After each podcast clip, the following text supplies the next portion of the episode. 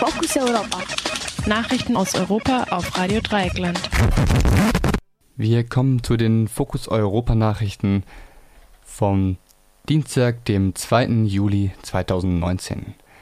Zunächst der Überblick. Gericht der Europäischen Union weist Puigdemont Klage wegen EU-Mandat zurück. Geringe Wahlbeteiligung bei Kommunalwahl in Albanien. Fairtrade verbessert kaum die Lebensbedingungen der ArbeiterInnen. Gericht will heute über Untersuchungshaft von Carola Rakete entscheiden. Und nun die Nachrichten im Einzelnen. Gericht der Europäischen Union weist Puigdemonts Klage wegen EU-Mandat zurück. Das Gericht der Europäischen Union hat die Klage des katalanischen Unabhängigkeitsführers Carles Puigdemont nach einem Eilverfahren zurückgewiesen.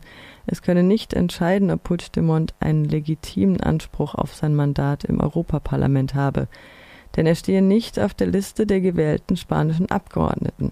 Mit dieser Entscheidung darf der Politiker heute nicht als Abgeordneter bei der ersten Sitzung des EU-Parlaments in Straßburg dabei sein. Puigdemont hatte bei der Europawahl im Mai ein Mandat für das EU-Parlament erhalten. Anschließend war er jedoch nicht in Madrid anwesend, um auf die Verfassung zu schwören. Aus diesem Grund weigerte sich die spanische Wahlkommission, ihm die Ernennungsurkunde auszuhändigen und auf die Liste der gewählten Abgeordneten zu setzen. Die Frage, ob dies rechtmäßig gewesen sei, muss ein spanisches Gericht noch entscheiden.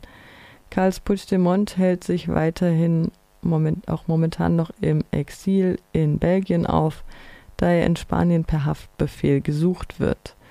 Gemeinsam mit seiner Klage wies das Europäische Gericht auch die seines Parteikollegen Antonio Comín zurück.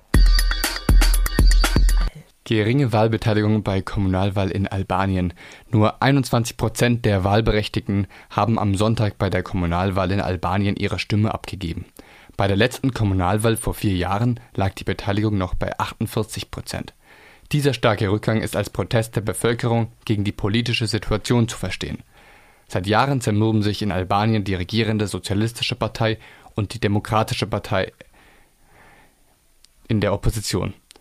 Sie werfen sich gegenseitig Korruption vor. Die Opposition hat die Wahl im Vorfeld boykottiert. In manchen Bezirken gab es daher nur den Kandidaten der Sozialisten. Wie es jetzt weitergehen wird, ist unklar, denn die Opposition will weder die Wahl noch ihr Ergebnis anerkennen. Das wurde bisher noch nicht veröffentlicht. Fairtrade verbessert kaum die Lebensbedingungen der ArbeiterInnen. Dies fanden Göttinger WissenschaftlerInnen in einer Studie heraus. Die höheren Löhne kommen zwar bei den Vertragslandwirtinnen an, aber nicht bei deren Angestellten. Diese seien zahlenmäßig jedoch die größere Gruppe. Für die Studie werteten die WissenschaftlerInnen Daten von 1000 Kakaoanbauenden und ArbeiterInnen aus 50 Genossenschaften an der Elfenbeinküste aus. Die Elfenbeinküste ist der groß, größte Produzent und Exporteur von Kakao weltweit. Fairtrade-Siegel möchten durch höhere Preise die Lebens- und Arbeitsbedingungen in den Anbauländern verbessern. Kontrollen gebe, es bisher fast nur in den Genossenschaften, nicht aber auf den tausenden kleinen Farmen.